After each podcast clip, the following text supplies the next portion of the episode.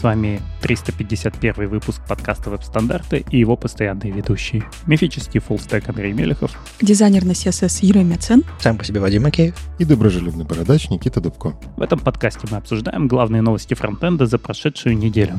Сегодня мы запишем обычный выпуск, в котором не будет ни видео, никаких сложностей, просто поболтаем. А, и не нужно подводить никакие итоги. Новый год начался. Мы сегодня будем говорить про конкуренцию в React, зачем это нужно и как мы до такой жизни докатились, про HTTP3 и оптимизацию картинок прямо на клиенте, про SVG-фильтры снова поговорим, зачем они нужны и стоит ли их применять к тексту. Кажется, нет. Про CSS и Visibility и новое свойство Reading Order, которое позволит э, делать раскладки и вообще адаптировать ваши интерфейсы более доступно. Ну а в конце поговорим про тригонометрические CSS функции и насколько CSS подходит э, для решения алгоритмических задач.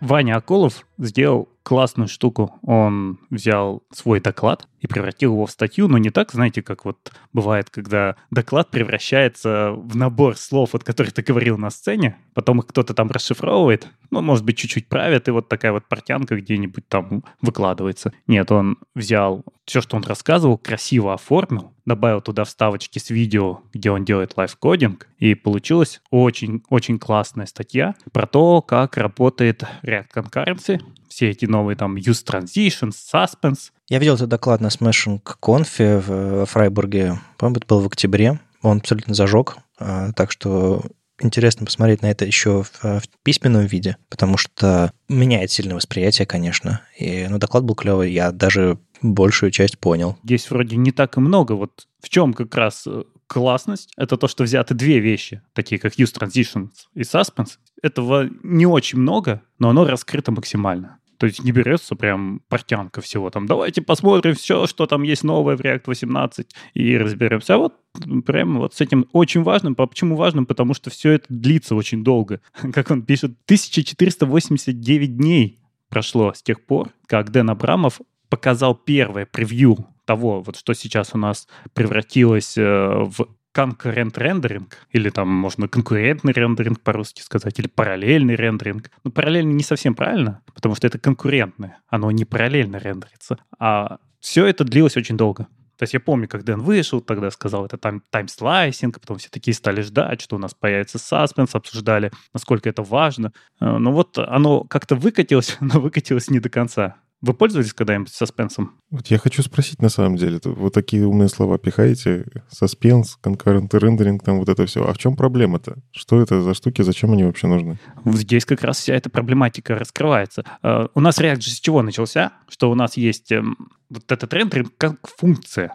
То есть у нас пришли данные, и они развернулись во все ваши компоненты, пробежались до самого низа, и у вас сайт изменился. Потом у вас изменился стейт, снова данные поменялись, пробежали по всему сайту, и он снова изменился. И когда наши сайты были маленькими, это было нормально. А сейчас, когда у нас много на странице интерактивных элементов, много данных, это приводит к тому, что сайты начинают тормозить. То есть мы где-то в одном месте вводим данные, а на них завязано очень-очень много компонентов. Вот как раз здесь Ваня демонстрирует вариант, когда у вас есть длинный список и когда мы в input вводим какое-то слово, оно подсвечивается в этом списке, где оно нашлось. А там элементов, там, например, 600 штук. И каждый компонент изменяет свой стейт и заново рендерится. И все начинает тормозить, потому что React до 18 версии делал все эти изменения сразу. То есть вы что-то изменили, оно сразу во всех элементах пытается отрисоваться. Ну, то есть там, конечно, есть очередь, то есть сразу у нас все не, не сработает, но он по очереди все элементы пока не поменяет, он дальше не отдаст пользователю снова разрешение на какие-то изменения. То есть если у вас есть какая-то интерактивность, она будет ждать. Пока вот он до конца все не отрендерит, у вас будет сайт, ну, не отзываться. Но это адекватное дефолтное поведение для ситуации, когда у тебя немного элементов. Правда ведь? То есть мы просто уперлись в ограничение, что это дефолтное поведение в некоторых ситуациях ведет себя не очень хорошо. Соответственно, нам нужен какой-то шорткат, обход или изменение общего принципа для таких кейсов. Я правильно понимаю? Ну, в целом, да. Это дефолтное поведение сделано таким, чтобы оно получилось максимально быстрым, чтобы мы изменили состояние, отрисовали новое и побежали дальше.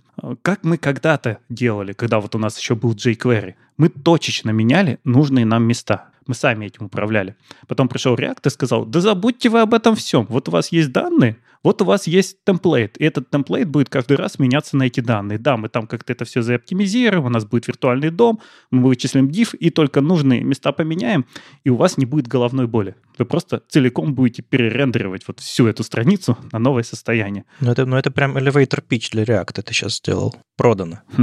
Ну, так, так и продали, что у нас исчезла головная боль, мы просто стали закидывать данные в нашу структуру компонентов и оно все менялось. А, но это в итоге привело к тому, что вот мы сейчас находимся в таком состоянии, что большие объемы данных, большое количество компонент, связи между ними приводят к тому, что страницы медленно рендерятся. А Google вроде как обещает, что они будут а, измерять своих Core Vitals время до следующей интерактивности. То есть если у нас сайт даже быстро загрузился, но мы куда-то кликнули, а потом он долго ждет до следующего состояния, это будет тоже нас, э, ну, мы будем проседать даже вот в такой в поисковой выдаче. Не говоря уже о том, что для пользователя это просто неприятно, потому что мы хотим э, пользоваться быстрыми сайтами. И, ну, в общем, конечно, в команде React это все понимают. И выкатили в свое время как раз вот эти вот вещи. Новый компонент Suspense, который очень магический. Он отвечает за все подряд. И новый хук Use Transition. На самом деле я с саспенсом чаще встречался, когда про него говорили как это такая штука для фетчинга данных что вот у нас есть, как мы обычно получаем данные, мы заворачиваем, да, вот мы откуда-то получаем данные, дальше пишем проверку, данные есть, отрендери вот эти компоненты, данных нет, нарисуй какой-нибудь спиннер. Вот, Suspense позволяет это все сделать красиво. Мы заворачиваем все в такой блок Suspense, говорим ему, вот у тебя fallback, когда компоненты еще не готовы, ты рисуй спиннер. А когда компоненты готовы, рисуй их внутри себя. Буквально вчера такое в коде писал. Да-да-да. Если даты пока нету, да, нарисуй вот этот компонент э, пустой таблички. Ну, не со спиннером, но да. Да, Suspense берет это на себя, но он до сих пор не готов до конца. То есть, если мы зайдем в документацию React, там будет написано, да, у нас есть вот такой компонент, но он работает только со специальным датафетчингом, который уже готов к саспенсу. И такой есть в Next, а, такой есть, э, конечно, я забыл, как же этот э, реакторский-то называется. А, Relay, да. В Relay он есть. Я помню, еще где-то были самопальные решения, но вот они про все самопальные говорят, что нет, не пользуйтесь, потому что API меняется. Он все еще меняется. Вот у нас уже прошло, сколько там, я говорил, 1400, да, там 89 дней, и API все еще не стабилизировался, до конца еще не могут решить. Ну вот как раз со Спенсом тут приводится еще другой пример. Вот я про него не знал, что он влияет еще и на серверный рендеринг, и он отключает интерактивность в разных местах. А, и, конечно, если мы вернемся к первой проблеме того, что у нас есть много компонент, завязанных на данные, это как раз новый hook use transition, который говорит «отложи рендеринг». Ну, то есть мы говорим, вот, вот эти изменения не применяй сразу, поставь их в очередь и позже примени, когда освободится время. Как это сделано? Там есть просто временные промежутки, и вот у React есть очередь компонент, который он должен изменить. И он начинает их просто вот за эти короткие временные промежутки, он как бы чуть-чуть поменял компонент, смотрит, все, время вышло, отдает назад интерактивность в браузер. Мы снова можем что-то делать. Потом снова он применил, снова время вышло, и так далее. Он просто перебрасывает каждый раз на следующий цикл. То есть мы начинаем уже рендером управлять сами. Мы говорим, вот эти вот компоненты, ты, пожалуйста, потом, они не такие важны. Все это заворачиваем как раз в этот транзишн. И все, наверное, становится сложнее. То есть уже не React думает за нас, а мы сами должны решить, что вот эти вот применения, они не такие важные, поэтому сделаю их попозже. И это все улучшает интерактивность, конечно. То есть у нас получается, что да, мы что-то поменяли, у нас мгновенно все изменилось. Но с другой стороны, вот здесь как раз Ваня приводит список недостатков от всех этих решений и почему они не появились э, в том же самом Vue. Оно есть, но выключено в Solid, оно нет в Preact, потому что это все приводит к понижению производительности. То есть мы начинаем рендерить все с какими-то интервалами. Мы вместо того, чтобы резко отрендерить всю страницу на новое состояние, мы начинаем вот делать эти отсечки. Там 5 миллисекунд прошло, отрисовали, еще 5 миллисекунд прошло, отрисовали. И в React пытаются сделать какой-то там, я не знаю, ну, они, они пытаются сделать второй вариант, когда они как-то эвристикой пытаются понять, взаимодействует ли сейчас пользователь со страницей или нет. И если он взаимодействует, то вот не рендери сразу, а если он просто смотрит страницу от рендери, но это все слишком сложно, и, скорее всего, это работать не будет. Поэтому эта штука есть, но вот она... То есть мы сразу предполагаем, что мы будем рендерить медленнее, но с хорошей интерактивностью. На самом деле звучит страшно. Я вот просто понимаю, что по факту React становится все сложнее и сложнее. Там в фоне постоянно что-то крутится, которое постоянно какие-то запускает временные потоки, пытается что-то анализировать, разбивает там мои чанки, а причем э, в зависимости там же что же браузеры хотят сделать эти временные промежутки, которые они обрабатывают еще в два раза короче. И, и вот это все выглядит немножко страшно. Ну, то есть мы затащили React, для того, чтобы нам было проще обрабатывать, ну, типа, input какой-то ввели, данные пользовательские, они везде просто забиндились, и все. Мы, к нам, как разработчикам, проще. Но с точки зрения пользовательского потребления, я вот вспоминаю как раз-таки статью там от Netflix или доклад от Netflix, когда они отказались от React, их сайт стал там полтора-два раза или сколько там э, быстрее. Ну, потому что кастомное решение всегда работает быстрее. Всегда.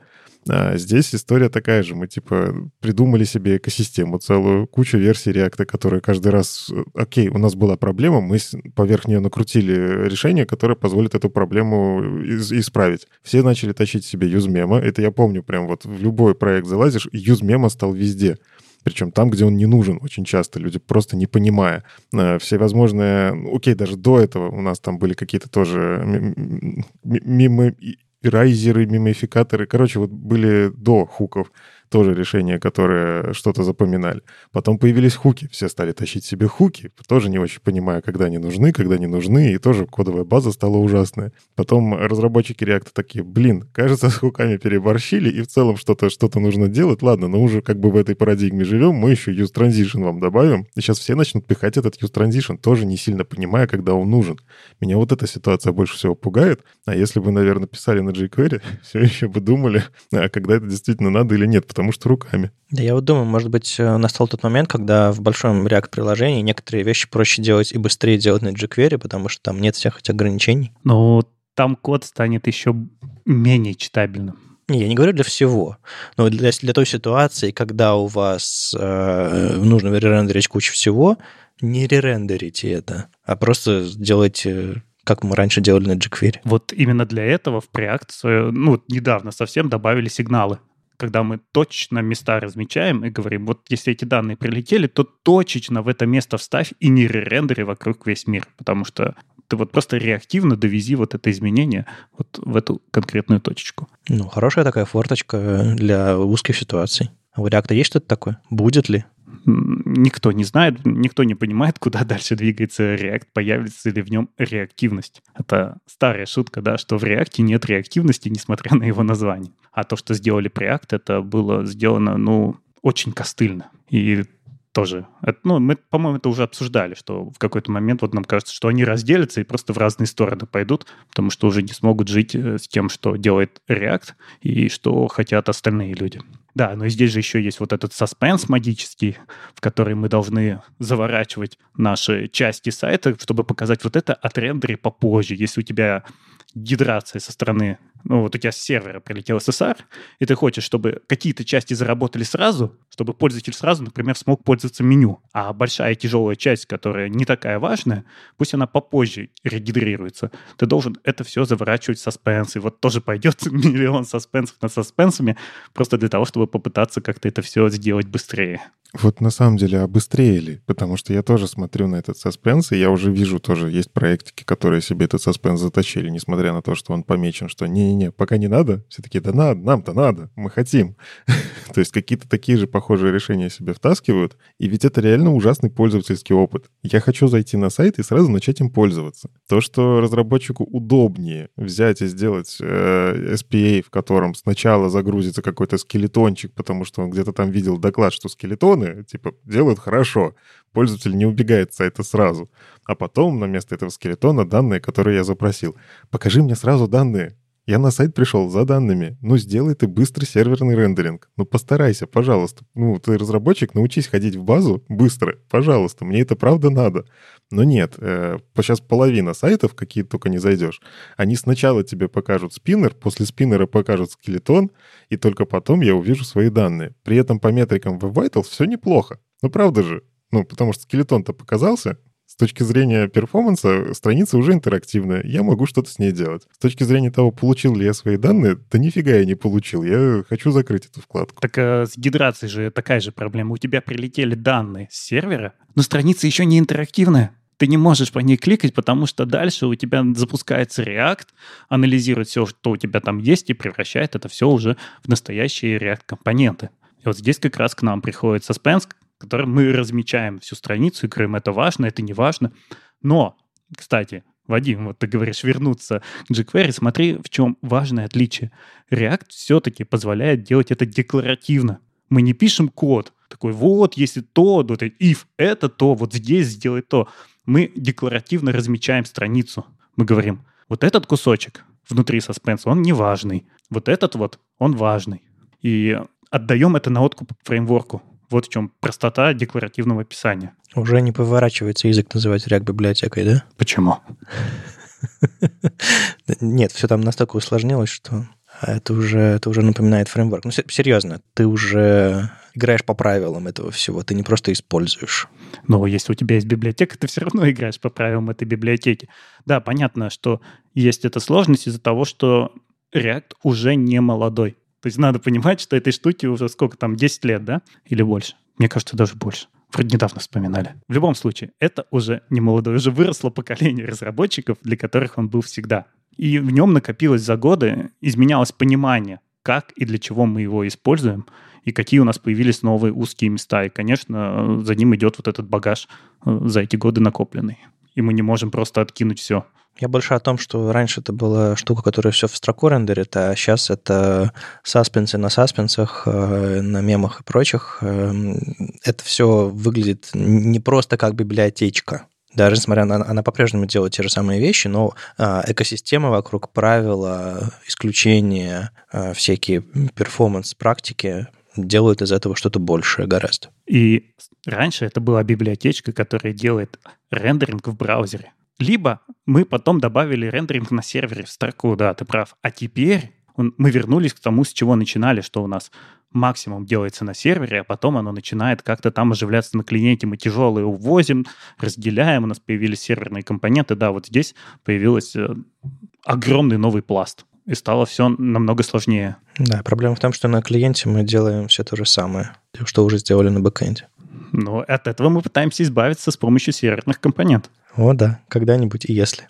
Но сам факт того, что это вот столько лет пытаются раскатать э, со стороны Фейсбука, говорит о том, что сложность невероятная. И пока мы ни к чему не пришли. То есть у нас есть какое-то промежуточное состояние. Вроде бы оно уже есть в 18-м реакте, но API еще не стабилизировано, и в целом никто этим пока и не пользуется. Но доклад хороший. Доклад шикарный, и оформление идеальная. Просто ты можешь это и почитать, и посмотреть, и попробовать. В любом случае мы должны это знать. Если мы пишем на реакте, ну никуда мы от этого не денемся. Мы должны это понимать, разобраться и смотреть, что с этим будет дальше.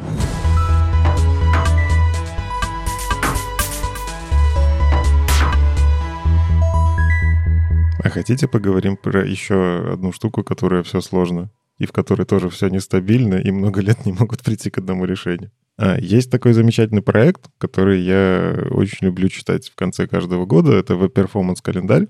Он выходит вот э, как э, параллельно вот этим рождественским э, календарям, адвент-календарям, да, когда там каждый день какая-то статья. И вот они, в общем-то, в конце года обычно начинают публиковать действительно очень классные материалы по перформансу в вебе. И вот статья про HTTP3 приоритизацию, которая как это, демистификация вот этого вот всего, а, она прям мне немножко взорвала мозг. А, Робин Маркс, он, в принципе, один из тех, кто прям в HTTP3 не просто эксперт, он участвовал в обсуждении этого стандарта и разработке, в общем, и он рассказывает, как это все работает. Статья, она очень такая длинная и глубокая. Тут она подойдет как то э, разработчикам всех возрастов и уровней. Какие-то вещи будут прям очень сильно непонятны, ничего страшного, там куча ссылок, тут картинки даже есть.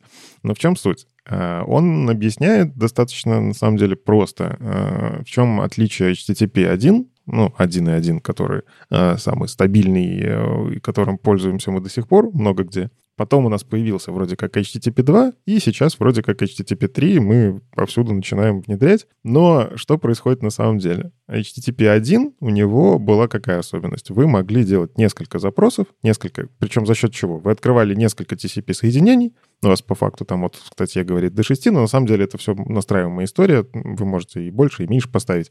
Но суть в том, что у вас на сервере открывается, допустим, 6 TCP-соединений, и значит через эти соединения могут передаваться файлики. Ну, по факту файлик отправился, за соединение закрылось, для нового файлика открывается новое. Ну, у вас вот такой вот пул из шести соединений может поддерживаться. И тут пришел HTTP 2 и говорит, а давайте мы не будем открывать, закрывать соединение. Ну, типа, просто открыли его и через этот шлюз передаем все подряд, что браузер хочет. Ну и кажется, классно, мы экономим. Но нет, есть нюансы. Этот протокол, собственно, стал сильно сложнее, за счет того, что нужно понять, а как передавать эти файлики. Ну, то есть, да, мы экономим на открытии и закрытии соединения, но браузер все еще ждет, чтобы файлики приходили быстро, а непонятно, какие файлики самые важные. Ну, скорее всего, HTML, которую мы запрашиваем, но вот она точно самая важная. Ее нужно отдать в самом начале. А дальше что?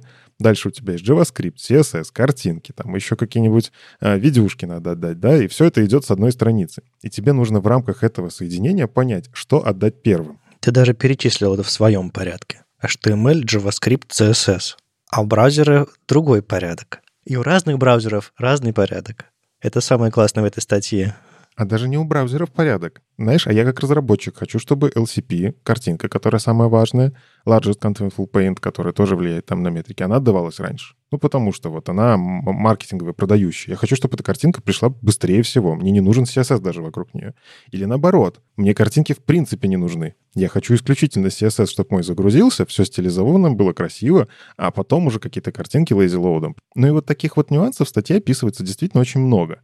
Ну, то есть у тебя, тебе нужно каким-то образом положить вот в это TCP-соединение а, файлики, прям разбить их на кусочки таким образом, чтобы у тебя эти кусочки пришли так, чтобы твой самый важный файл пришел первым. Точнее, все его кусочки пришли первым. И это, ну, это непросто с точки зрения того, как это реализовать на уровне протокола, я бы, наверное, со своим верстальщическим образованием, я бы, наверное, сходу-то не смог. Там же не только расположение важно, но и, например, у нас если плохая связь и пошли ретраи, то мы в какой-то момент можем потерять куски от всех файлов сразу не от одного, а так как у нас все части перемешаны, то потерялось все. И с какого момента мы должны заново начать передавать? Может быть, у нас уже CSS долетел, а имидж большой еще не закончился. Там действительно очень много сложностей. Да, протокол действительно... Ну, то есть попытались сэкономить на открытии поднятия соединений, действительно смогли. Здесь на самом деле, если все-таки посмотреть бенчмарки, это дало профит, и немалый такой. Но реализация этого протокола сильно сложнее просто, чем HTTP. И заголовками, кстати, надо было научиться работать правильно, потому что у них появились так называемые апдейт заголовки. То есть у тебя в процессе ты можешь переопределить. Есть специальные пакеты, которые отправляют, а вот тот заголовок был равен вот этому, сейчас я хочу поменять.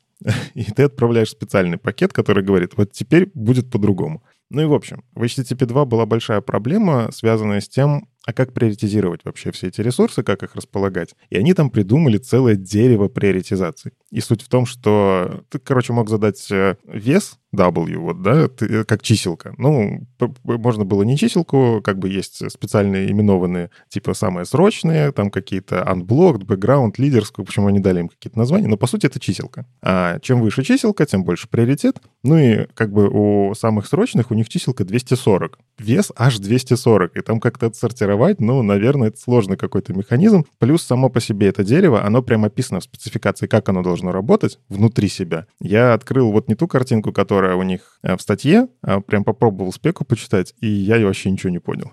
ну, то есть сама реализация того, как работать с этим деревом, она настолько сложная, она наст... причем с, с учетом апдейтов, как где чего, в какой момент, там, не знаю, с теми же самыми priority hints, то, что мы там прилоуды, префетчи пишем и прочее, это все настолько сложно, что тут автор как бы честно говорит, ни один браузер это по факту не реализовал. Не смогли. просто не смогли. Плюс ни один сервер это не реализовал. Ну, то есть у нас не, есть спецификация, которую не реализовал никто, ни со стороны клиентов, ни со стороны серверов. И это просто не работало. Хотя идея прикольная, как бы.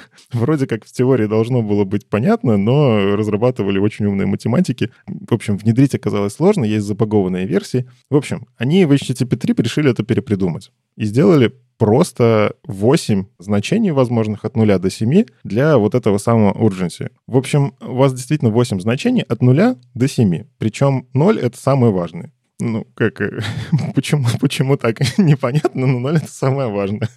И есть еще один э, булевский флаг, который говорит, э, может ли быть э, вот текущий контент разбит на кусочки, инкрементальность, они его назвали. А, например, для прогрессивного JPEG, в принципе, тебе нормально сначала отдать кусочек, э, который показывает что-то, а потом уже дослать остальные байтики которые присылают тебе еще какой-то слой. Но это не только для прогрессивного JPEG, это может работать еще для каких-то вещей. А, для тех же видео, кстати, есть такое. Можешь сначала отправить какой-то пакет, э, который содержит в себе все самое важное для отображения постера, а дальше уже догружать остальное. Ну и, в общем, есть применение этому всему. Ну, просто есть форматы, в которых важна цельность, а есть форматы, где можно кусками получать. В зависимости от формата можно отправлять по-разному данные. Все так. Я даже на самом деле здесь вижу те самые веб-бандлы, которые мы обсуждали, вот эта новая технология, которая потихоньку внедряется. Она же тоже может здесь вот это использовать. Самые важные файлы какие-то идут в начале пакетами, и браузер начнет их как-то парсить. Ну, это ладно, это уже такие э, спекуляции. Суть в чем? Они вроде как это реализовали, и дальше он попытался понять, а как на самом деле браузеры с этим всем? Там есть большая тоже история, как это должно работать, он это описывает. Но он решил провести эксперимент. Браузеры говорят, мы реализовали HTTP 3. Мы вроде как с этим научились работать. Давайте-ка посмотрим, а как они на самом деле научились с этим работать. Там есть э, нюанс с тем, что вот это самое urgency, э, оно по умолчанию считается, если оно не задано, то это троечка. Ну, то есть дефолтное значение троечка, и инкрементальность по умолчанию ставится в ноль.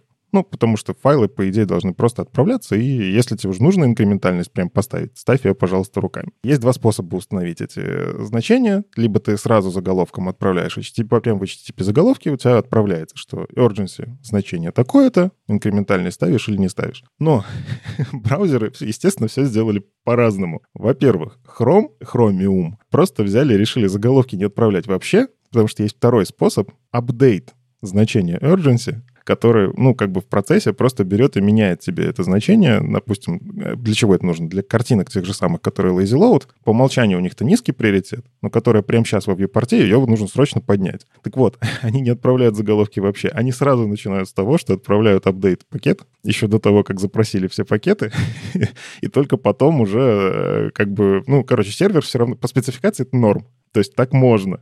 Они решили просто не париться с заголовками вообще. Все остальные браузеры отправляют заголовки.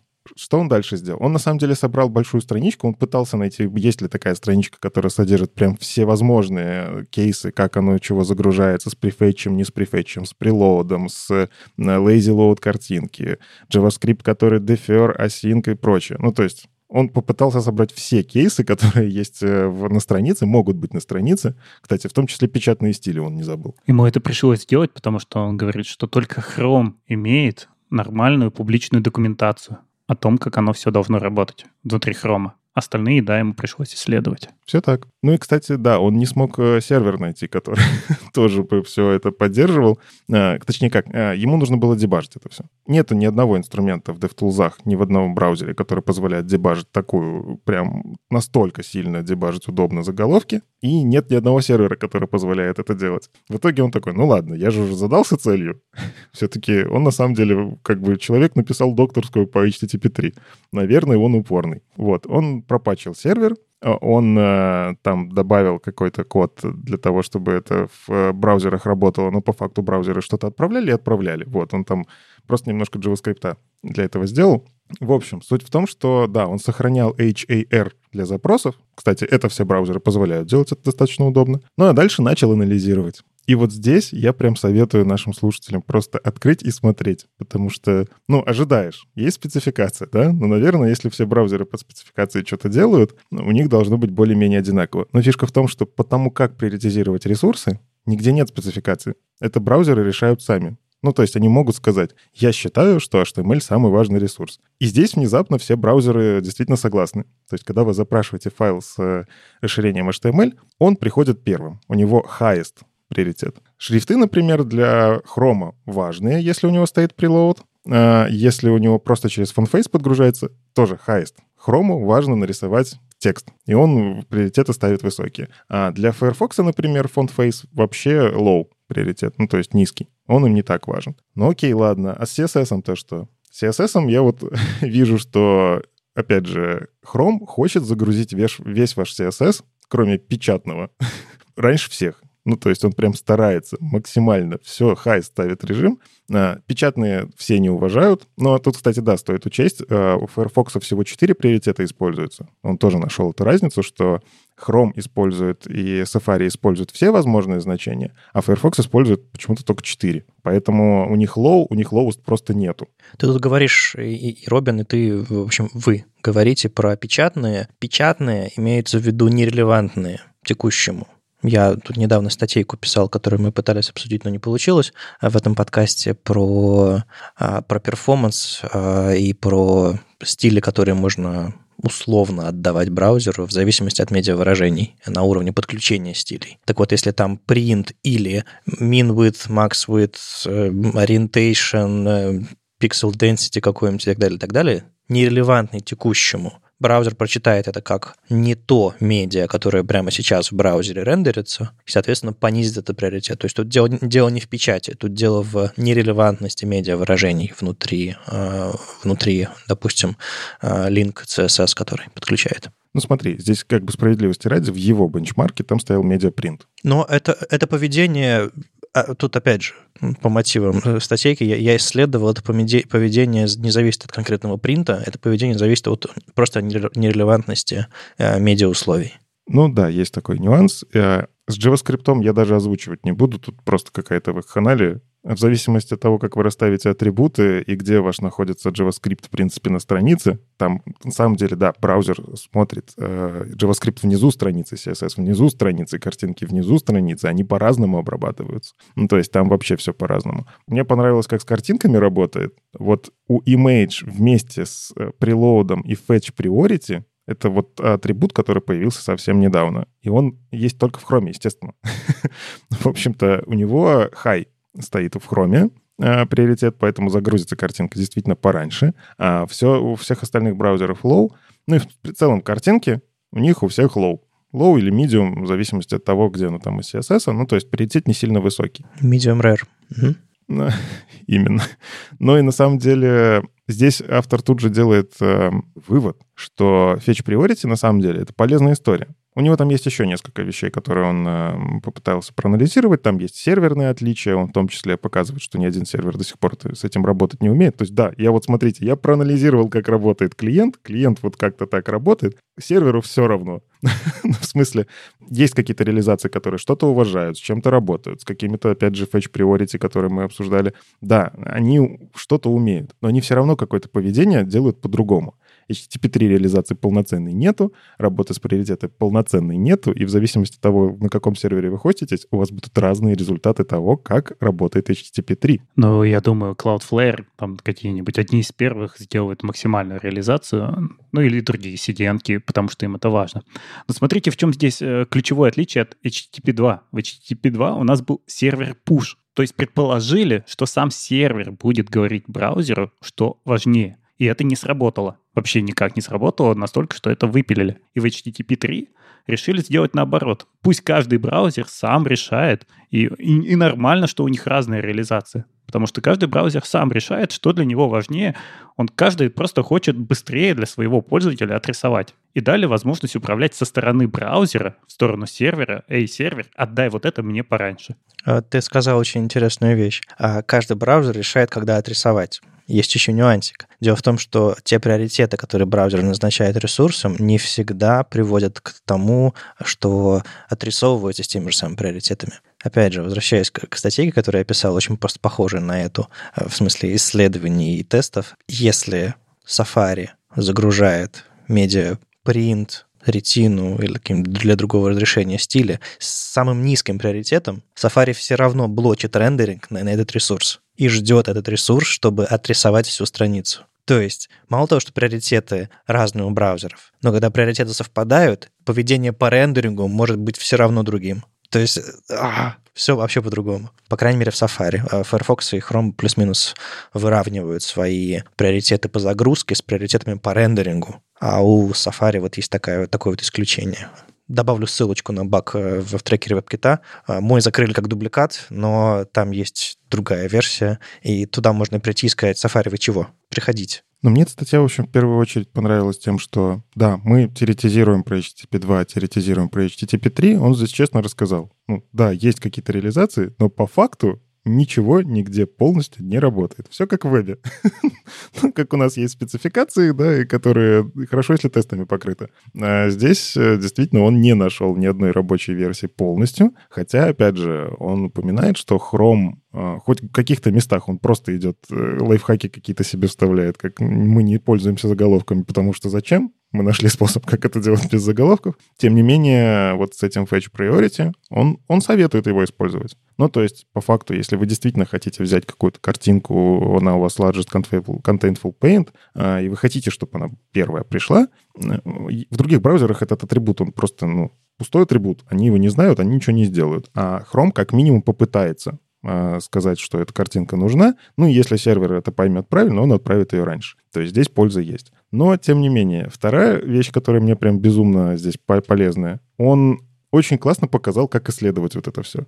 Ну, то есть я, я читаю, опять же, Ваню Акулова в Твиттере, как он периодически делает э, ресерчи колоссальнейшие.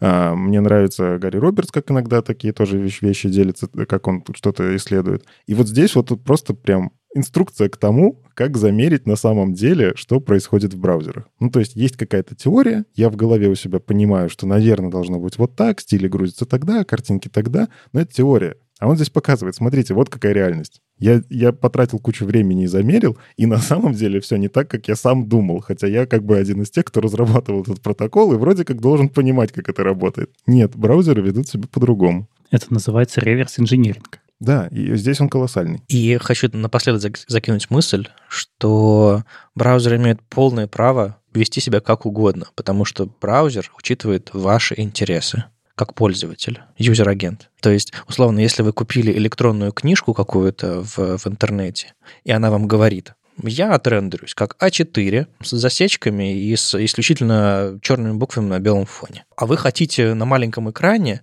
со своим шрифтом еще и с, с черным фоном белыми буквами. Ну, браузер возьмет ваш, ваш, который этот рендерит вашу книжку, устройство какое-то или там, не знаю, читалка, а, и проигнорирует эти стили и отрендерит так, как вам нужно. То же самое делают десктопные браузеры, мобильные браузеры с веб-страницами. Если у вас медленный интернет, все картинки lazy load. Если у вас, э, или там с, с, с, с низким приоритетом, хотя по спеке или там по, по договоренностям или по по ситуации вроде бы как нужно было бы по-другому. Вот мы говорили даже про performance э, React, мы говорили про performance в целом. Веб — это такая ситуация, в которой правила менее важны, чем конечный результат. Если браузеры могут, подбирая свои приоритеты, подбирая свои взгляды на запросы, рендеринг и все остальное, сделать вам быстро и хорошо, они это будут делать. А, это стоит всегда держать в голове.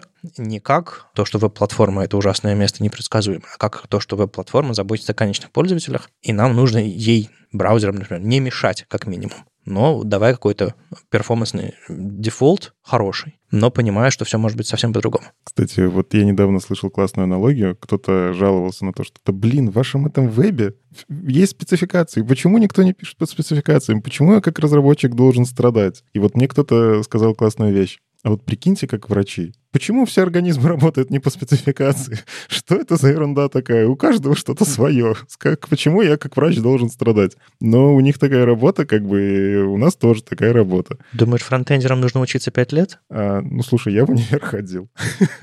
И тренироваться на мертвых сайтах? Кстати, с этого начинают многие стажеры. Но это же еще и вопрос конкуренции. Если бы у нас был один браузер на рынке, он мог бы спокойно жить по спецификации, быть медленным, неудобным, а все равно бы мы никуда и не ушли. А когда у тебя есть конкуренция, ты вынужден делать какие-то хаки, ускоряться, просто чтобы тебя выбрали. Все это уже было, к сожалению.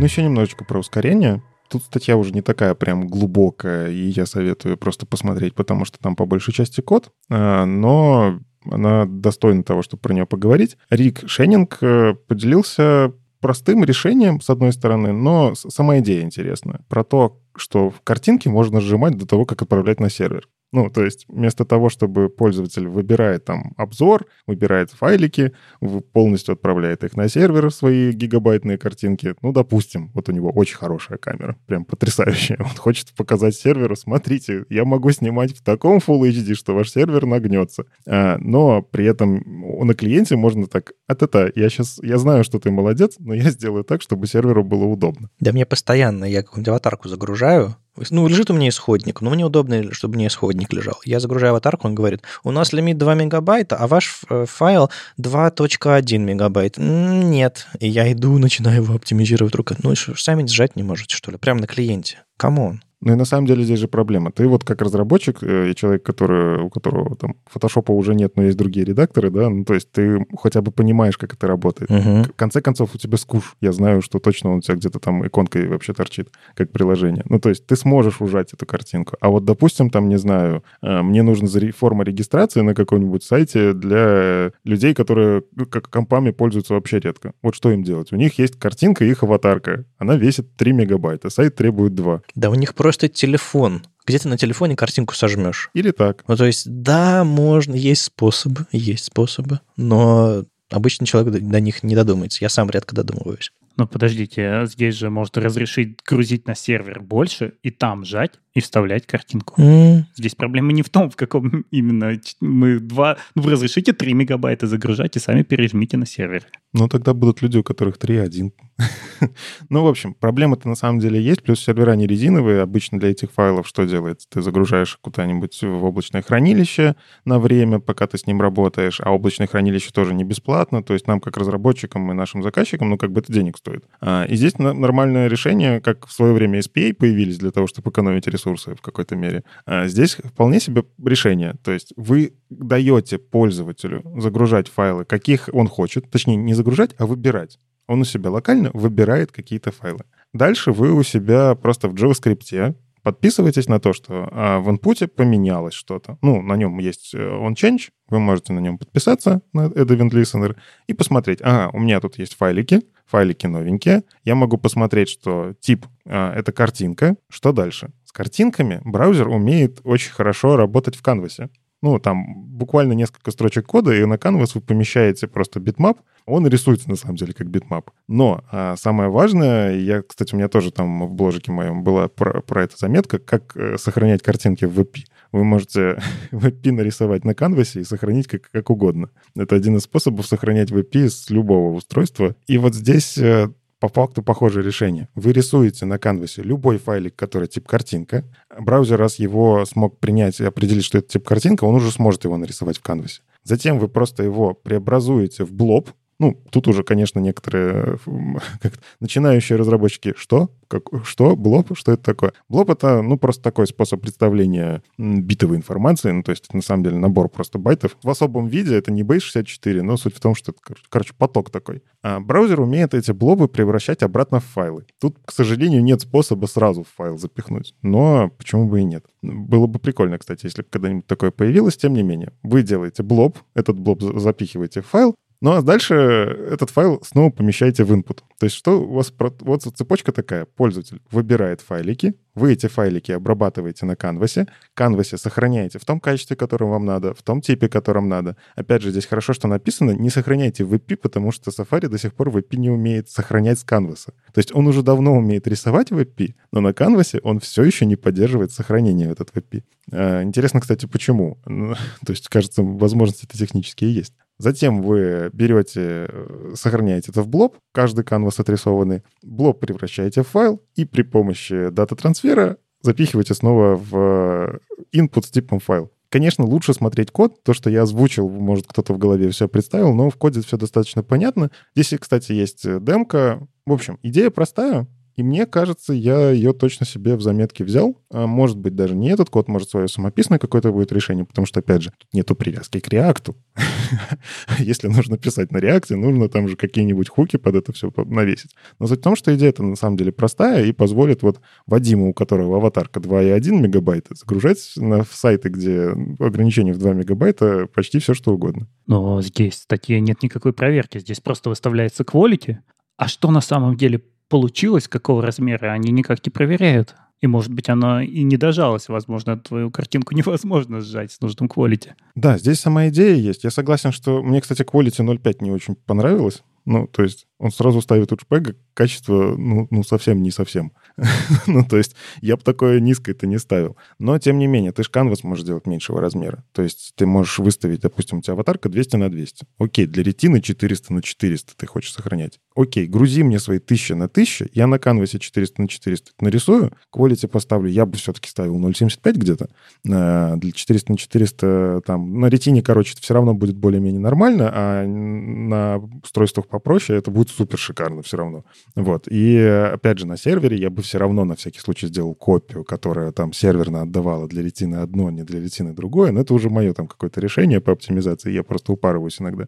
Но сам факт. Э, я могу уже контролировать на клиенте, что мне делать с теми файликами, которые дал мне пользователь. А еще эта штука может помочь в ситуации, когда вы, э, у вас бэкэнд глупенький, и говорит, «А мы только поддерживаем эм, JPG и PNG. А если я загружу какой-нибудь Авив со своего телефона или, или какой-нибудь, не знаю, HEIC или, или что-нибудь там PNG или BMP, да что, что угодно, хоть TIFF, если браузер это может отрендерить на канвасе, вы можете сохранить в любом формате и загружать уже в том формате, в котором ваш глупенький бэкэнд сможет это понять. То есть э, это еще и способ э, сконвертировать картинку, а по пути еще можно ее поджать и так далее. Так что, в принципе, ты, Андрей, справедливо сказал про, про, про вес картинки, но условно, если мы имеем качество знакомого нам формата, и размеры мы можем задать канваса, мы можем, в принципе, попасть в нужную границу по весу файла. Ну, я к тому, что нам на это придется навернуть логику все-таки вычисления отношения сторон, да, она у нас может быть э, неправильно соотношение, мы не должны ее там зашакалить, да, там, с каким уровнем quality она еще останется нормальной. И мне кажется, есть же, наверное, готовое решение на Васме, которые все это умеют уже делать по-настоящему, не через Canvas, а работая напрямую с байтиками. Ну да, ты сказал про Wasm. Тут интересно, что это, э, это ведь Canvas и все, это, все эти операции работают синхронно, то есть в основном потоке. А, и потенциально, если у вас на странице что-то происходит или нужно какое-то дальнейшее взаимодействие, заполнение формы и так далее, это сжатие может занять какое-то время, если у вас, не знаю, огромная картинка. Есть такая штука, как off-screen canvas. По-моему, в Safari собирается ее поддержать или в Technology Preview уже поддержать поддержали, в остальных браузерах оно вроде бы есть, а, оно уносит все эти ваш канвас в соседний тред, в новый тред, и все операции происходят там. То есть потенциально это может все улучшить. Ну, в общем, я так понимаю, эта статья не претендует на а, npm install image compress. Эта статья показывает способ, как э, можно на клиенте их конвертировать в формат, и уменьшить картинку и так далее, и так далее. Типа, это оказывается можно. А уж насколько вы это все это будете усложнять, ну, понятное дело, как хотите. Можно даже на вас написать, взять какой-нибудь скуш, засунуть его в отдельный тред, э, все лайны и скомпилировать его. Ну, да, в общем-то, в скуше так и сделали. Они засунули в браузер все эти библиотеки, все эти OxyPNG, все эти WebP и прочее, прочее, прочее. И оно у них там работает вполне. И не, причем, ну, интерфейс не морозится, оно работает в отдельном, в отдельном потоке.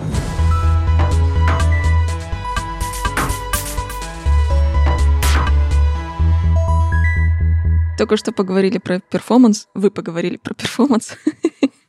Теперь я поговорю про не очень перформанс. Пару выпусков назад, я не помню, когда-то осенью, мы уже прям несколько раз говорили про всякие SVG-шные а, и CSS-ные фильтры, и как можно с ними сделать что-то интересненькое, э, всяких шумов накинуть или какой-то еще distort для изображения. И вот вышла статейка от Генри Десрочеса про то, как можно использовать э, SVG-шные фильтры. Он э, показывает все на примере текстового блока, но, естественно, не обязательно это все делать с текстовым блоком, а лучше вообще не с текстовым блоком, а с чем угодно другим, потому что текст все-таки читать надо как-то уметь. Он, собственно, показывает, как можно просто взять э, один из э, стандартных обычных э, SVG-шных фильтров, который называется Фе Turbulence. Я не знаю, что значит фе. Да, и они вот все, собственно, начинаются с фе, а дальше уже нормальное, пон- понятное название, которое в целом можно встретить в графических редакторах, во всяких там motion редакторах, например, в After Effects тоже полно именно с такими же названиями эффектов, так что если кто-то пользуется,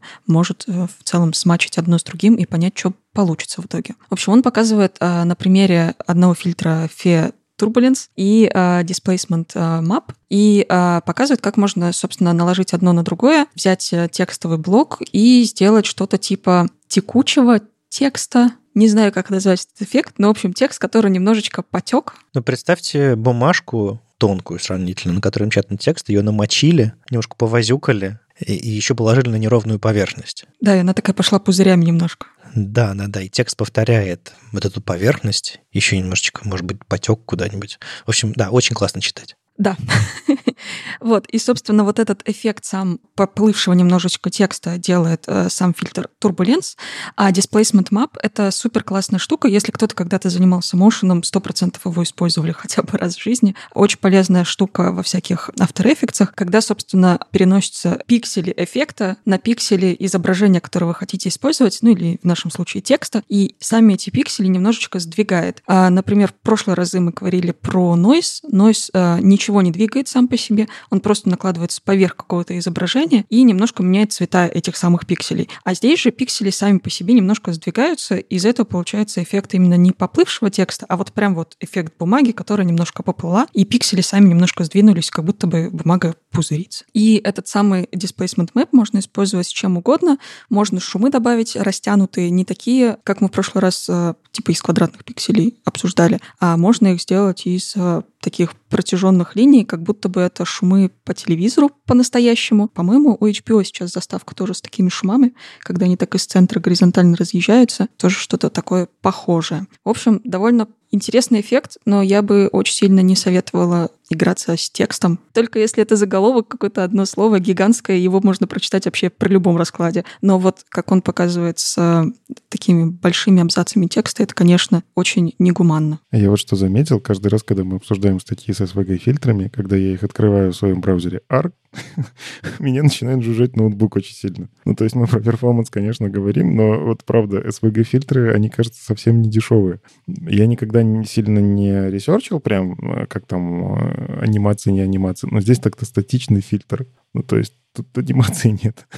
И оно меня очень сильно нагрузило ноутбук, он как-то так это взлететь попытался. Я бы все-таки, наверное, такие вещи, вот как Вадим до этого говорил в предыдущих обсуждениях, я бы просто картинкой вставлял. Ну вот правда. Да, оно весит в килобайтах больше, ну текст явно меньше. Но я бы его lazy load ом каким-нибудь, ну не знаю, по крайней мере, я бы так сильно не нагружал страничку. Ну, спасибо Генри, он сделал в статье все примеры декоративными картинками. Он заботится о пользователях. А префикс «fe» означает фильтр-эффект. Ну да, фильтр эффект Turbulence. Вот если бы спроектировали SVG-шные фильтры ребята из CSS Working Group вот в этом году, оно было бы гораздо удобнее. Но, к сожалению, его проектировали 20 лет назад. И да, я бы не сказал, что у SVG-фильтров какой-то очень понятный синтаксис. Ну, то есть все мои попытки с ними работать э, оборачиваются тем, что мне нужно снова вспоминать, как это устроено, потому что оно, моментально вылетает из головы, ну, потому что не часто употребляешь, используешь. Во-вторых, на мой взгляд, не очень френдли по сравнению там, с современным CSS. Это правда, да. Нужно прям, я не знаю, курсы какие-то проходить и запоминать все это дело. Но мне кажется, это в целом-то не то, чтобы сильно важно для обычной повседневной работы. Это скорее что-то типа для сайтов э, на AdWords, которые в целом в целом плевать, сколько он там грузится, все равно все подождут, потому что все хотят вот этого вау, немножко погреться зимним вечером об свой ноутбук. Так что, мне кажется, только для этих ребят, важно понимать, как пишутся вообще эти фильтры. Я каждый раз, если мне что-то нужно вспомнить, посмотреть, я просто, ну, типа, ищу на код пенчики, копирую, а потом меняю циферки, и вот так вспоминаю, что там вообще нужно написать, потому что это вообще нереально. Но это как э, лобзик хитрой формы в твоем ящике с инструментами. Ты не пользуешься им каждый день, но когда он тебе нужен, ты такой, господи, хорошо, что он у меня есть. Вот SVG-фильтр — это такая, такой хитрый лобзик. Знаете, что он существует, и запомните, где он валяется.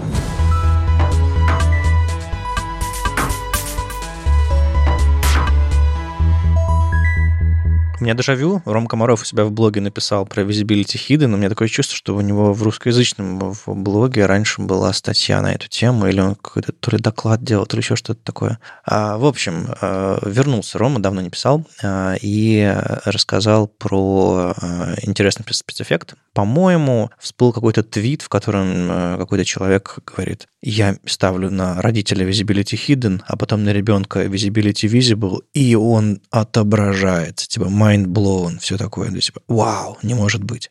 Почему? Потому что все воспринимают Visibility Hidden, это просто такой способ сделать display non, который не уберет элемент со страницы, да, ведь? И он, наверное, точно так же работает, но нет, он работает по-другому. Как раз вот, собственно, принцип такой.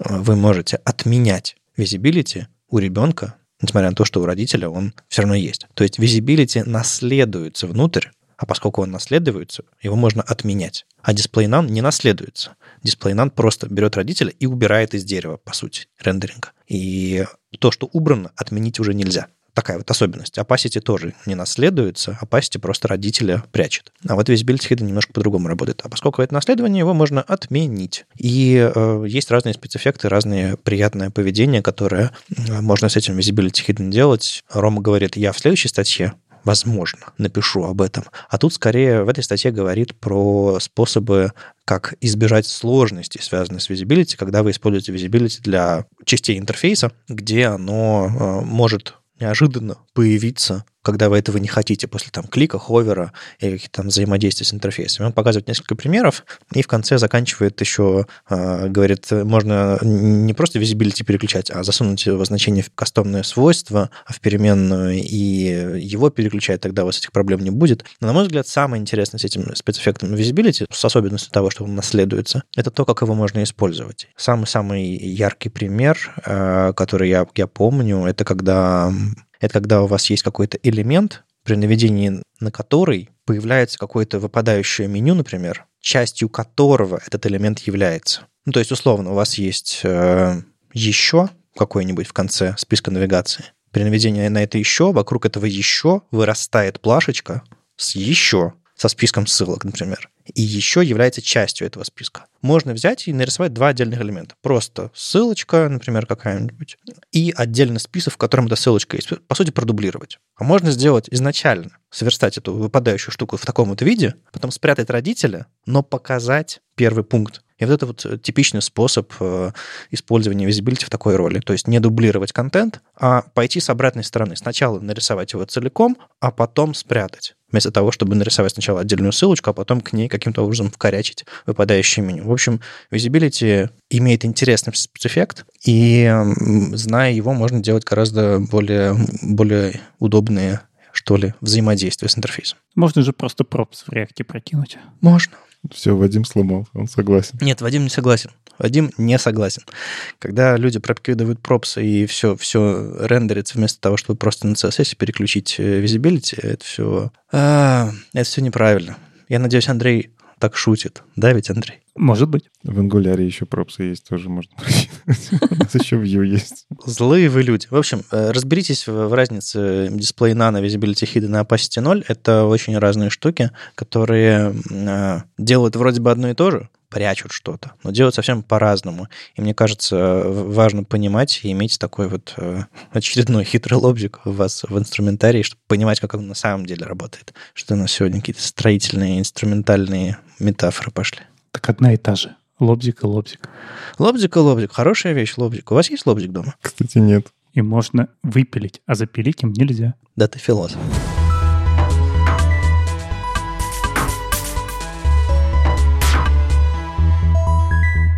Ну и хвостом к этой теме мы сейчас немножко поговорили про то, как что-то там спрятать, показать, и это все тоже влияет на то, как у нас э, интерактивные элементы или какие-то части интерфейса отображаются для скринридеров. То есть, допустим, дисплей none убирает что-то из дерева дома, убирает из дерева доступности, и, по сути, у нас э, элемент с элементом никак не взаимодействует. Visibility hidden там, opacity там, но его не видно. Ну, в общем, они немножко по-разному взаимодействуют. И тут э, в CSS Working Group появилась э, дискуссия, по-моему, в прошлом году, Рэйчел Эндрю стартовала, которая предлагает нам всем подумать над новым способом, как э, элементы из CSS переставлять или в порядке чтения, или в порядке взаимодействия, в зависимости от ситуации. Объясню.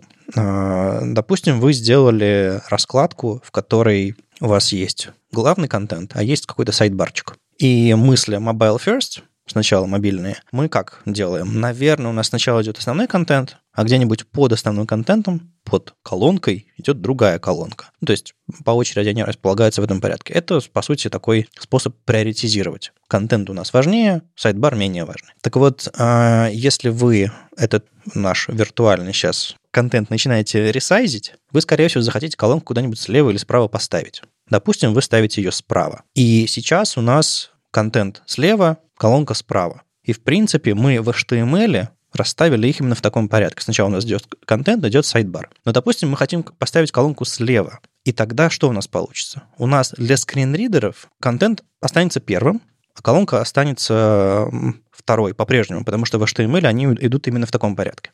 А для визуального пользователя, ну, он сам сможет решить, куда смотреть. Колонка слева, контент справа. Удобно, классно. Но бывают ситуации, когда у нас люди пользуются скринридером или пользуются навигацией с клавиатуры. И они ожидают, что визуальный порядок совпадет с порядком фокуса, например или э, с порядком чтения скринридером, потому что не только с клавиатурой взаимодействия. То есть иногда люди смотрят на экран и пользуются всякими ассистивными технологиями типа скринридера, там, навигации с клавиатурой и так далее. И в этой ситуации у нас сначала фокус попадет на контент, а потом на sidebar. И это немножко странно и немножко нелогично, потому что, ну, как бы sidebar слева, я хочу до него сначала попасть, после шапки, например, вашего сайта. И эту проблему долго обсуждали и пришли к чему? У нас есть CSS свойство order – то есть мы внутри флексбокса или внутри грида, внутри этих контекстов можем менять порядок элементов визуально. То есть условно, если у вас идет ссылка раз, два, три, и вы ссылки 2 внутри флексового контекста даете order минус 1, она становится первой. У вас получается 2, 1, 3. Это просто меняется визуальный порядок рендеринга. То есть, э, несмотря на то, что в HTML раз, два, три, от рендеринга будет 2, 2 1, 3. А, так вот, э, предлагается разделить свойство order на два свойства. Первое свойство будет layout order, второе будет reading order. То есть вы можете задать шортка, шорткат order минус один, например, который layout order выставит в минус один, а reading order оставит в нуле, потому что reading order по умолчанию меняться не должен. То есть это такое свойство, обратная совместимость. Но если вы хотите, чтобы ваша колонка прочиталась первой, или на нее фокус перешел первой, или она прочиталась скринридером первой, после того, как браузер прочитает этот CSS и правильно размапит всю эту последовательность, то вам нужно выставить, а, допустим, колонки reading order 1, а контенту reading order 2. Напоминаю, что колонка слева, а контент посередине, например. То есть мы можем сказать браузеру, в каком порядке что читать. А layout order останется, ну, не знаю, в порядке дома или в порядке рендеринга или как-нибудь еще. И это все поможет пользователям э, взаимодействовать со страницами более, более логичным, более предсказуемым образом, чтобы как оно отрендерилось, так взаимодействие и происходит. Если я правильно понял, то предлагается, что вот у нас есть уже имеющийся ордер, и он выставляет и layout order, и reading order. Да. А потом мы можем переопределить конкретно нужный. Да-да-да. И тогда у нас обратная совместимость остается, а тот, кто понимает новое, он может работать по-новому. Да, то есть, допустим, у нас есть свойство background position. Если ты туда напишешь просто center а, или 50%, он выставит и X, и background position X, и background position Y. Шорткат для этих двух свойств выставляет оба. Но поскольку нам нужна обратная совместимость, и нам нужно адекватное дефолтное поведение, свойство order с одним значением, допустим, минус один, не выставляет оба значения в минус один. Он выставляет layout order минус один, а reading order в ноль, то есть дефолтное значение. И тем самым ничего не меняется по умолчанию. И э, что в спеке, что в этой дискуссии в CSS Working Group написано, что, ребята, это прям заряженное ружье. С ним нужно очень осторожно. Можно наделать ерунды. Поэтому не нужно везде расставлять эти ордеры, нужно внимательно следить за тем, где и как вы это используете, поэтому дефолты адекватные, поэтому в спеке прям э, написаны отдельные блоки. Внимание, внимание, внимание. Не то, чтобы кто-то будет читать спеку, но, надеюсь, статья на MDN, если, если ее еще нет, она будет, будет адекватная. Или где вы там читаете информацию по конкретным CSS-свойствам. То есть э, у нас раньше не было принципиальной возможности это сделать, кроме как брать, не знаю, на бэкэнде или на, на фронтенде, расставлять таб-индексы вообще всему на свете. То есть, по сути, вы теперь получаете возможность расставлять таб-индексы, ну, грубо говоря, из CSS в зависимости от ширины экрана, используя медиавыражение и так далее. Ну, то есть все, что имеет CSS. Вот это главный кайф. А, наконец-то мы в CSS можем менять порядок чтения чего-то. Но это не таб-индекс, поскольку тут мы говорим не только про интерактивные элементы, а в принципе про расположение, про рендеринг элементов в гридах и флексах пока что только. У таких штук у меня главная боязнь, кто за этим будет следить, кто будет это тестировать, потому что, мне кажется, люди визуально чаще всего проверяют и отправляют на прот, и очень легко это разломать, и там только по ишью прилетевшим, возможно, когда-нибудь узнают, что там не так табики переключаются, как ожидали. И это если твои ишью еще можно доступно как-то отправить. Иногда бывает форма обратной связи сделана так, что она только пользователям визуальным доступна. И это вообще отдельная история. Меня в целом пугает свойство order, и я у себя в практике стараюсь как раз-таки, если я его вижу, для меня это сигнал, что что-то сверстано плохо. Скорее всего, в 90% случаев мне хватит просто HTML поменять местами, если мы говорим про какую-то там, не знаю, не сильно сложную страничку. Опять же, в твоем примере, Вадим, когда у тебя сначала главный контент, а потом идет э, сайдбар, мне не нужно менять его, этот контент, сайдбар, если сайдбар слева, он все равно остается вспомогательным. Он все равно не будет главным. С точки зрения пользователя у нас уже есть паттерны, что вот этот главный широкий контент, я на него глазом посмотрю. Сайдбар для меня будет выглядеть как что-то такое дополнительное. А если у тебя две колонки, равнозначные две колонки, слева и справа, и ты в зависимости от э, ширины экрана переставляешь их по-разному, все-таки нужен инструмент, который позволит тебе сказать, ты первый, ты второй, вне зависимости от того, как оно вот в DOM е расположено. Этот инструмент — мобильная верстка. Он тебе все равно, скорее всего, решит проблему тем, что главный будет выше. Типа лови мой user agent на бэкэнде, да, и надейся на лучшее. Да, и, и у скольких есть такая возможность э, на бэкэнде передать э, и отрендерить разную верстку в зависимости от того, с чем пришли, и насколько точно это работает. Вот чаще всего я вижу непонятное поведение, почему у меня здесь отрисовывается мобильное. Вот оно решило так. Я уже раздвигаю экран и ничего не могу сделать без рефреша страницы, например. Да, тем более вот эти вот все ситуации, когда у тебя на iPad и десктоп, и мобилка ты в split поставил свой сайт, а он все еще десктопный, потому что что? Потому что ты на user agent у тебя запросился десктопный, а ты сделал из него узкий экран. И как? Ну, в общем, нет, это, это не решение проблем, к сожалению. Это один из способов. Есть же всякие client hints, которые позволяют браузеру отправлять на бэкэнд ширину экрана при запросе и так далее. То есть не обязательно парсить user-agent. Есть способы отправить на бэкэнд э, какую-то информацию про свой viewport, например. Классно. Но это не универсальное решение, безусловно. Мы же сейчас разрушаем все это, вот то, что там были уровни переопределений. Если мы для, даем для мобилки, мы собираем вот с этими CSS, а для десктопа вот с этими. Ну да, в жизни так чаще всего не работает.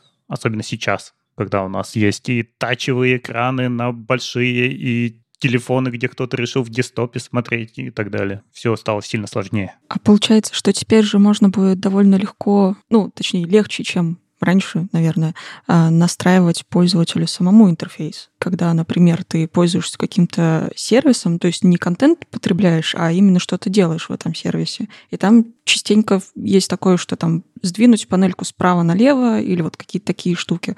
Ну, то есть подстроить инструмент под себя, под то, как тебе удобно им пользоваться. И сейчас, получается, можно будет довольно легко это делать без э, изменения ну, типа, доступности для скринридеров, просто изменив визуально и все. Да, один из cases э, этого нового свойства, вернее, разделения свойства на два отдельных, это драг-н-дропы, как частный случай кастомизации. То есть, когда мы делаем драг-н-дропы, нам не обязательно дом переделывать. Мы можем визуально ордером менять порядок. И выставлять reading order вместо того, чтобы все это переставлять.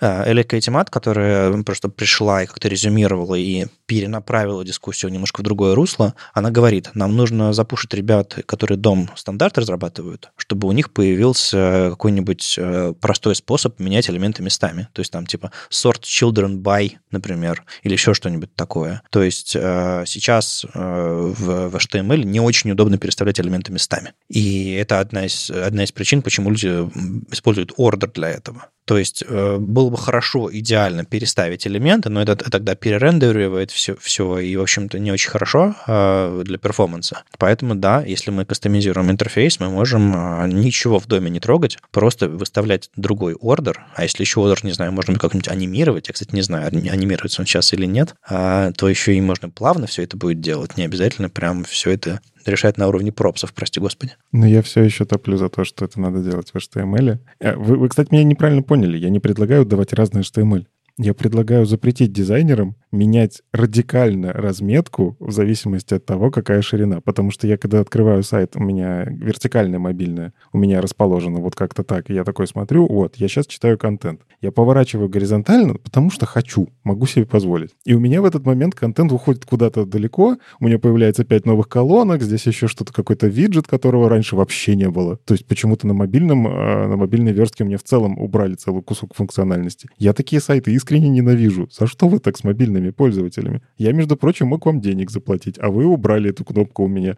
Ну, то есть вот я за то, что, в принципе, вот этот ордер, да, с драгондропом я соглашусь. Тут тоже, правда, такая интересная история. Но в большинстве случаев HTML просто сделать нужно так, чтобы он читался сверху вниз скринридерами нормально, а дальше уже CSS его довизуализировать так, чтобы он на самом деле на всех устройствах более-менее консистентно выглядел. Мне вообще приходилось делать два HTML на одной странице, потому что сказали, вот для мобилки так, и оно должно в динамике в реакте там переключиться вот в эту верстку. И все, ты делаешь два HTML, между ними там один дисплей none, второй видно. Как только уменьшились, ты тот открываешь, этот закрываешь. Ну, это такой грешноватый способ делать адаптацию. Некоторые новички, я видел, используют его, как, его по умолчанию. Э, как, там, как там все эти классы, то ли, то ли в Bootstrap, то ли еще где-то они такие, типа SM, Э, small display, что-то там non, и, ну, вот эти вот все утилитарные адаптации через utility классы всякие.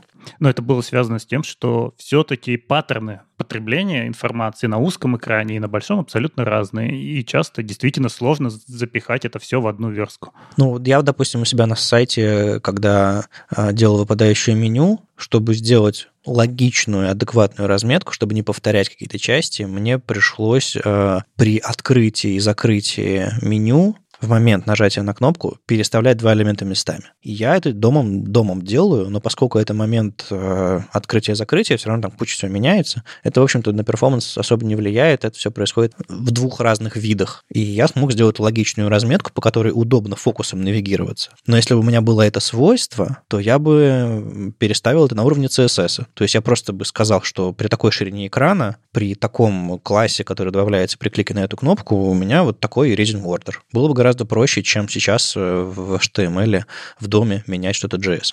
То есть use case для этого есть. Это не обязательно колонки, не обязательно drag-and-drop. Мне кажется, мы его обнаружим э, в своей работе тоже. А если вам э, интересно почитать, как это все развивалось на уровне CSS Working Group, зайдите, почитайте, там все, собственно, аргументация есть. И не глупые люди, которые умеют проектировать современные классные CSS свойства и вообще API вокруг всего этого, договорились, что нам это все-таки нужно. И, кстати, один из use cases, который Рэйчел упоминает в самом начале, это когда мы гриды рендерим э, с механизмом э, Dance, или как он там называется, я уже забыл точно. Ну, автолейауты плотные, которые... Да, автолейаут, когда в пустые места в раскладке карточек браузер пытается запихать все очень плотно, чтобы этих пустых мест не было. Там тоже порядок меняется визуально. И было бы классно, чтобы браузер мог э, сделать это по умолчанию для нас. Не факт, что это будет происходить, но, по крайней мере, у нас появился ручной инструмент для управления этим.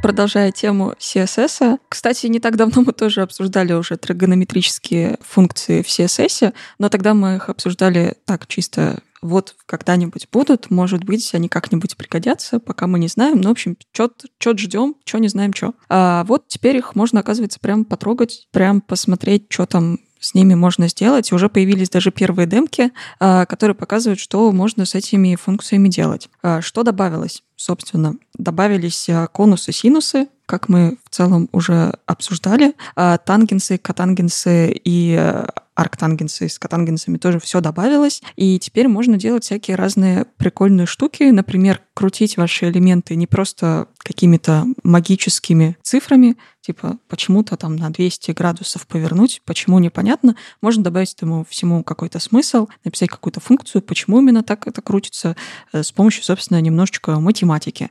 Собственно, да, появились демки. Первая демка появилась у Анны Тюдор. Собственно, она показывает, как сделать а, Блин, а я даже не знаю, как эта штука называется. Но я помню, что в детстве тоже делали такие штуки из бумаги, чтобы они вот так вот складывались, раскладывались, типа лепесточки у цветочка, чтобы можно было так растянуть. Внутри было видно другие параллелограммчики, а потом они складываются, и получается один какой-то цельный рисунок. В общем, очень сложно. Можно просто посмотреть демку у Анны Тюдор, как это может работать. Там как раз просто набор разных квадратиков, и в зависимости от их расположение, они либо скьюются, либо крутятся, опять же, с помощью этих а, тригонометрических функций. Пока что из а, каких-то новых способов использования этого всего ничего не появилось. Кажется, что пока что это тоже все еще для чего-то а, графического, чтобы как-то разнообразить наши интерфейсы, повернуть какие-то блоки, элементы и все такое. Что скажете? Вы бы где-нибудь смогли применить? Ну, во-первых, э, тут с поддержкой пока не очень хорошо потому что только ожидается поддержка от Chromium в 111 версии. Но в Канарике я открыл, демка уже работает, да. В Firefox тоже работает. Да, но мы можем уже потрогать. А где первым заработало? В Firefox. А где вторым? А в Safari. А Chrome догоняющий. Ха-ха. На самом деле, внезапно. Поддержка, на самом деле, два браузера из трех. Но есть нюанс. как бы Chrome, да, действительно очень здесь запаздывает. Хотя я верю, что да, они, в принципе, как вот в Канарике оно работает, но они пока что, по-моему, Короче, у них там не все тесты проходят, насколько я смотрел э, за этой фичой. Но, э, к слову, где это можно применить? И у меня просто, у меня личная история все еще. Как бы, вы если перейдете там в вышью, я даже, у меня там пару комментариев есть. Это знаете, как Говард Воловец, а вы знаете, что я на Луну летал? не, я был в космосе в теории Большого Взрыва. Вот я такой, типа, а вы знаете, я хоть где-то в спецификациях поучаствовал. Так вот, э, эта вся история, она на самом деле очень полезна для рисования всякого геометрического. И как раз-таки я думал, что вот Юля в ее демо съемках рано или поздно такие штуки могут пригодиться. Уже были нужны, но их не было. А теперь они будут, и более того, уже в Safari ты можешь рисовать всякие такие вещи чисто на математике, да, то есть э, не квадратики пытаться скьюить и потом э, скью менять внутри, а прям просто задать переменную, которая там функция времени. Вот говоря про функцию времени, э, всевозможные графики, всевозможные истории, которые привязаны к интерактивности, здесь вы можете прям начать прикручивать физику на ваш сайт, и настоящую ну, как, не сам супер квантовую какую-то, да, а мы говорим просто какую-то ньютоновскую физику, которая вполне себе в интерфейсах выглядит органично. Ну, сейчас все, все больше тренд на то, чтобы в интерфейсах больше реального мира затаскивать, да, и какие-то ощущения от того, как ты кнопку нажимаешь, от того, как скроллится и появляется элемент, как он расширяется. Мы это пытаемся делать кривыми безье, но кривые безье они немножко не для этого были сделаны изначально. А, вот. Можно попытаться имитировать. Когда у вас появляется тригонометрия, когда вы добавляете синусы и косинусы при помощи, опять же, синусов и косинусов и преобразований Фурье, можно, в принципе, почти любую функцию сделать, а, которая распределена вот во времени. А это значит, что мы можем реально в браузере начать творить просто неведомую магию при помощи вот этого. И я верю, что там в будущем на каких-то тех же самых Hogwarts мы увидим как раз-таки такую реальную физику в интерфейсе. И это будет сделано не на JS, это будет сделано просто на CSS. Можно типа Node.js решений, и оно будет работать производительно, самое важное. Ну, то есть вот эта тригонометрия в браузере. JavaScript — это в любом случае JavaScript, который поток ваш как-то блокирует, если там какие-то сложные вычисления. Можно там в шейдеры перейти и так далее. А CSS, он работает довольно быстро. Это реализация, написанная на C каком-нибудь или там на Rust. Но CSS же простой. Какие преобразования Фурьер? Какие там ар- архтангенсы? Вы чего? В смысле? Ты-то видел, там гриды завезли? Гриды, контейнер, э, контейнеры и всякие прочие AdLayer. В простой он говорит. Слышь, мы, мы, мы в прошлом году столько всего обсуждали, что сами в шоке, мне кажется. Ну ладно, я тут играю адвоката дьявола, конечно. Если хочется поразбираться в современном CSS, то, в общем, там а, шею свернуть довольно-таки легко. С одной стороны. С другой стороны, имея в запасе такие инструменты, вы можете делать какие-то вещи более эффективно. Никита совершенно правильно сказал, оно все рендерится нативно. А что же это у нас теперь появится еще секция, где мы будем сдавать э, вышку? Ну, как минимум тригонометрию. Это как бы восьмой класс, да. Ну, Это раньше было, нужна ли математика э, верстальщику, да, теперь будет просто секция, нужна ли геометрия верстальщику и тригонометрия со звездочкой. Это если ты на лида. сейчас я посчитаю, э, сколько лет назад у меня был восьмой класс. Вот в этом как раз и проблема, что геометрия была одним из моих самых любимых предметов, ну, после литературы в школе, и я, я, я страшно перся. Щелкал все задачки и вообще учился в математическом классе. Спустя 20 лет с чем-то а, я ни черта не помню. Поэтому я смотрю на эти демки так типа, окей, классно, отлично, надо разобраться, как это работает. Еще из математических функций я очень сильно жду рандом. На самом деле довольно полезная штука. Ну, не рандом, рандом в полном смысле, но хотя бы рандом из э, какого-то массива значений или какого-то рейнджа. Потому что, например, те же самые э, делать э, анимации, когда что-то трясется, когда, например, ты вводишь э, в формочку какие-то значения, а тебе кнопочка трясет, что типа что-то неправильное. Ну и другие похожие штуки. Вот эти вот значения подбирать на глаз э, довольно не классно, потому что они, во-первых, работают только для конкретного, э, для конкретной формы этих объектов, то есть это не универсальное решение, если у тебя кнопка на мобилке и на десктопе ведет себя по-разному, то есть он там растягивается, например, то это эти значения тоже уже не очень сильно подходят. А если у нас будет какое-то э, какой-то рандом, ну такой упрощенный вместе, собственно, с этими тригонометрическими функциями, то можно будет делать какие-то более универсальные решения и более прикольные анима- анимации, а не просто чиселки, которые мы как-то подобрали, как-то вставили, и они как-то работают. Ну да, анимации прям сделали все сильно-сильно сложнее. Но сейчас для рандома все используют SAS, там есть способ, возможность это все сделать. И для многих препроцессоров это все-таки какая-то важная часть workflow. А есть же, кстати, реализация рандома на синусно-косинусных функциях. И вы можете просто заанимировать свойство, которое вот будет вычислять синус и косинус. Это в любом случае псевдорандом. Понятно, что это не настоящий рандом, который там полностью как-то на процессор в температуру. А если настоящий рандом? Если ты про то, что Вселенная предопределена, то, то, наверное, нет.